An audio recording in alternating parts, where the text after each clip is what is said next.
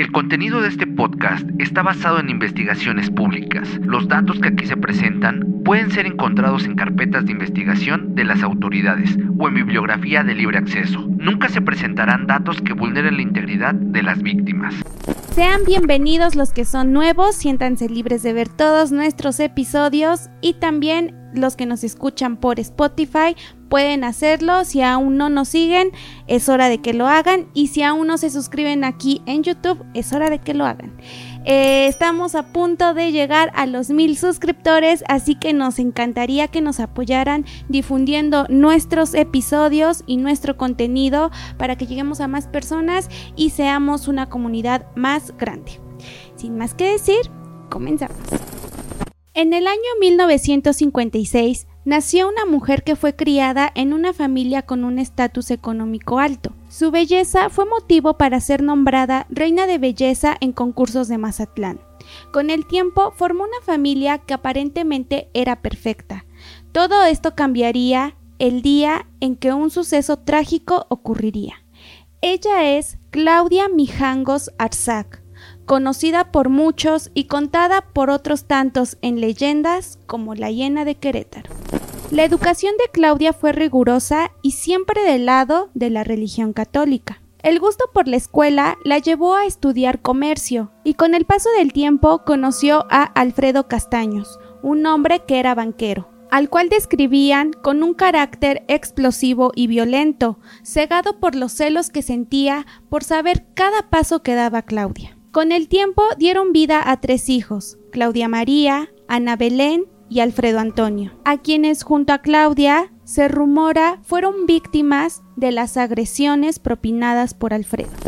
Mientras todo esto pasaba y tras la muerte de los padres de Claudia, ella se dedicó a criar a sus hijos y estaba al cuidado de ir a la escuela por ellos, a la par de que se hacía cargo de un negocio propio de ropa, todo esto ya establecidos en Querétaro. Además, empezó a tener gran gusto por dar clases de catecismo y fue así como se incorporó a la escuela de sus hijos para ser maestra de esta materia. Para este momento la relación ya no iba bien. Entre idas y venidas decidieron tomar terapias, pero sobre todo pláticas con sacerdotes. Nada de esto dio solución poniendo fin al matrimonio y sobre todo más peleas y discusiones sobre la custodia de los menores y sobre todo la insistencia de Alfredo por querer regresar con Claudia. Claudia hizo todo lo posible por divorciarse, incluso habló con el padre de la iglesia para ver si podían anular su matrimonio, pero esto nunca fue posible. En el tiempo en el que se llevaba la ruptura, surgieron diversos rumores sobre cuál había sido el verdadero motivo de la separación. A la sociedad de Querétaro le era fácil sacar conclusiones sobre cuáles habían sido los motivos principales del divorcio, que si bien estas conclusiones no fueron las únicas importantes, fueron parte del problema. Claudia afirmó tener una fuerte atracción por un sacerdote llamado Ramón, y mucha gente dijo que por eso había terminado su matrimonio.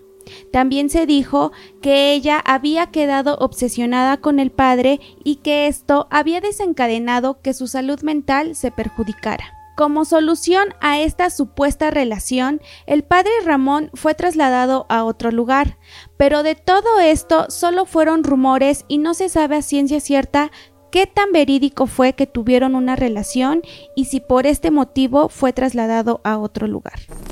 El comportamiento de Claudia empezaba a ser extraño. Decía que veía y escuchaba cosas, que veía ángeles y demonios, y testigo de esto fueron los sacerdotes de la escuela de sus hijos, quienes decían que ella hablaba incoherencias. El 23 de abril de 1989, Alfredo había llevado a los niños a una kermés de su colegio. Debido a la separación, llevaban seis meses sin vivir juntos, entonces él los tenía que llevar a casa con Claudia. Esa tarde noche, cuando llegaron los niños, tuvieron otra discusión, desencadenando la insistencia de Alfredo para que Claudia volviera con él. Incluso le dijo que sabía de los rumores sobre su relación con el sacerdote Ramón y que no le importaba nada solamente volver a tener una familia. Pero ella se negó. Horas después de aquella discusión, cuando ya todos estaban en casa, Claudia llevó a los niños a sus camas para dormir, mientras les daba la bendición. Minutos más tarde, ya en la madrugada del 24 de abril, llamó a su amiga Verónica para decirle que estaba viendo y escuchando cosas. Su amiga le dijo que se tranquilizara, que al día siguiente a primera hora iría a visitarla para ver si estaba bien, ya que era muy tarde y no podía salir de casa. Ya siendo el 24 de abril, lo que pasó sería un hecho terrorífico que marcó la historia de México y sus crímenes. Eran las 5 de la mañana. Claudia se despertó y se dirigió a la cocina para tomar tres cuchillos. Empezó a subir las escaleras hasta llegar al cuarto del pequeño Alfredo.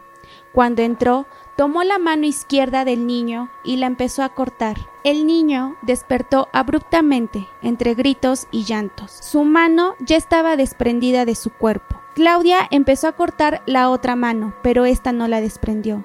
Entonces empezó a acuchillarlo por diversas partes de su cuerpo. Una vez muerto, siguió haciéndolo. Tomó el segundo cuchillo y se dirigió al cuarto de sus hijas. A la primera que encontró fue a Claudia María, la niña mayor. La empezó a apuñalar directo en los pulmones perforándolos. No sin antes ella intentar escapar y llegar a la planta baja gritando, No mamá, no lo hagas. Y después se dirigió con Ana Belén para enterrarle el cuchillo en el corazón. Una vez que hizo esto, volvió a bajar para encontrar a Claudia María y la siguió apuñalando. Después la arrastró por las escaleras y la llevó a la recámara principal, donde estaban los cuerpos de los otros menores. Los empezó a poner uno sobre otro y los cubrió con una manta. Salió del cuarto y lavó los cuchillos. Con el tercero empezó a cortarse las muñecas y también a hacerse lesiones en el pecho. Después se fue a recostar junto a sus hijos. Dieron las ocho de la mañana. Llegó Verónica como lo había acordado. Quien le abrió la puerta había sido Claudia ensangrentada.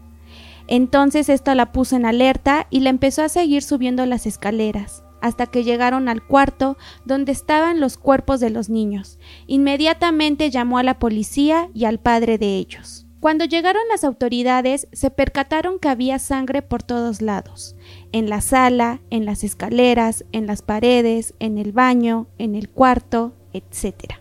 En un sillón que estaba dentro de la habitación donde estaban los cuerpos estaban los cuchillos limpios y en la habitación de las niñas estaba el tercer cuchillo con el que Claudia se hizo daño. Para fortuna, Claudia seguía aún con vida a pesar de la sangre perdida, pero estaba en estado de shock y fue trasladada a un hospital. Mientras ella estaba en el hospital recuperándose, a Alfredo lo habían detenido por ser el presunto responsable de los asesinatos, pero él dijo que estaba tan impactado como ellos y que no sabía nada, que el día anterior solamente habían tenido una discusión y solo había quedado en eso. Cuando Claudia reaccionó en el hospital, Tres días después hizo la primera declaración y dijo no acordarse de nada y no saber de qué hablaban las autoridades. Ella aseguraba que sus hijos estaban durmiendo y que tenía que regresar a casa a hacerles el desayuno y después irlos a recoger al colegio. Después cambiaría la versión diciendo que todo era culpa del padre Ramón, ya que él supuestamente tenía poderes telepáticos y se había metido en la mente de Claudia. También había matado a la madre de ella, ya que se oponía a su relación, y que estando dentro de su mente controlaba todas sus acciones sin que Claudia pudiera decidir sobre ellas. Fue de esta forma como Claudia admitió haber cometido los asesinatos, pero todo esto inducido por una voz que escuchaba incluso semanas antes. Dentro de las investigaciones se dijo que todo esto había durado alrededor de tres horas y que Claudia había sido la única autora de los hechos. Además, se le hicieron exámenes neurológicos y el resultado fue epilepsia del lóbulo temporal y perturbación de la personalidad de tipo paranoide lo que hizo que se catalogara como una persona inimputable, siendo internada en un pabellón psiquiátrico y no en prisión, y teniendo la pena máxima para este tipo de personas, 30 años. Durante su estancia estando interna, Claudia escribió un diario al cual nombró el Diario de la Celda del Olvido y también enseñó manualidades a otras internas. Algunos testimonios de personas que estaban cercanas a ella dijeron que lo que escribía en su diario eran sus preocupaciones y dolencias que sentía al estar internada, ya que afirmaba que estando dentro la enfermaban de cosas que no padecía. También escribía recetas de cocina y poemas. Cuando pasaron los hechos, a Alfredo no se le hizo ninguna investigación. Él hizo lo correspondiente en dar las declaraciones y dar sepultura a sus hijos. Por eso se le perdió la pista. En una declaración dijo que los padres del colegio de sus hijos le comentaron que peleara por la custodia de ellos, ya que les parecía extraño el comportamiento de su ex esposa y peligroso para sus hijos. Es por esta razón que ya nos habló de Alfredo, pero en el año 2019 se dijo que había sido detenido en una cárcel municipal en Culiacán, debido a que es un hombre violento y agrede a sus vecinos además de alterar el orden público. Sus vecinos dijeron estar hartos de él ya que no sabe respetar y sus hermanos en el año 2016 le pusieron una demanda por no dejarlos ver a su madre ya que él se había apropiado de esa casa y no le daba los cuidados correspondientes a su madre enferma. Es por eso que Alfredo los empezó a acosar, violentándolos verbalmente y amenazándolos. Sus hermanos lograron poner una orden de restricción contra él. Como dijimos anteriormente y retomando el diagnóstico del estado mental de Claudia, tratemos de entender a qué se refiere esto. Con respecto a la epilepsia del lóbulo temporal, esta área se encarga de procesar las emociones. Algunas personas pueden estar conscientes y otras pueden parecerlo pero en realidad no lo están. Se le conoce a esto como automatismo. Suelen tener temor o alegría repentinamente sin ningún motivo. Suelen sentirse confundidos y no recuerdan el pasado además de tener alucinaciones olfativas y gustativas. Cabe resaltar que las personas que sufren de esta enfermedad llevan una vida normal sin limitaciones.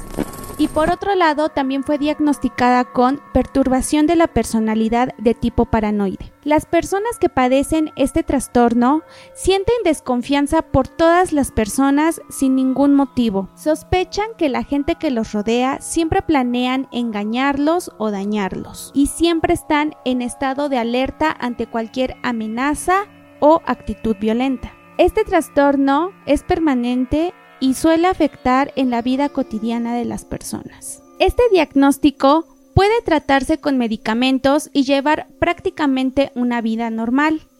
Lo curioso de este caso es que Alfredo sabía que Claudia tomaba medicamentos para su salud mental. Pero como él veía que tenía un comportamiento normal aún sin tomar el medicamento, jamás insistió porque se lo volviera a tomar, minimizando todas aquellas veces que tuvieron discusiones donde ella se comportaba de manera violenta, incluso la vez que le enterró unas tijeras lesionándolo en la cabeza. Él pensaba que estas actitudes eran normales y que no eran de qué alertarse. Armando Fonseca fue el psiquiatra que trató a Claudia y dio este diagnóstico y conclusión. Es por eso que nos ponemos a pensar todas las teorías que se pudieron escribir alrededor de este caso, ya que de pensar que Armando sabía sobre la salud mental de Claudia, podríamos estar hablando de un caso muy similar al de el asesino de Cumbres. Armando sabía de la enfermedad de Claudia. El día que tuvieron la última discusión, algunos vecinos afirman que escucharon gritar a Alfredo te vas a arrepentir. Entonces esto reafirma más las teorías. La primera fue que él pudo haber sido el autor. La segunda, que él pudo haber ayudado a Claudia abusando de su estado mental. La tercera, que abusando del estado mental de Claudia, él cometiera los asesinatos para que le inculparan a ella. Y está la cuarta teoría que es con la que todos se quedaron, donde Alfredo no tuvo nada que ver en estos asesinatos y solo fue una víctima más a la cual le arrebataron parte de su familia y esto lo reflejó en sus actitudes violentas con el paso de los años. Con todo esto que solo quedó en teorías, el día 24 de abril del año 2019, Claudia salió en libertad a sus 62 años. Una sobrina de ella se tuvo que hacer cargo ya que fue diagnosticada como una persona incapaz de valerse por sí misma debido a su estado mental. También el Tribunal Superior de Justicia dijo que podía tener acceso a sus propiedades siempre y cuando siguiera las indicaciones de tener constante medicación, vigilancia y revisión. La casa quedó vacía, levantaron una pared para que no estuviera a la vista de la gente.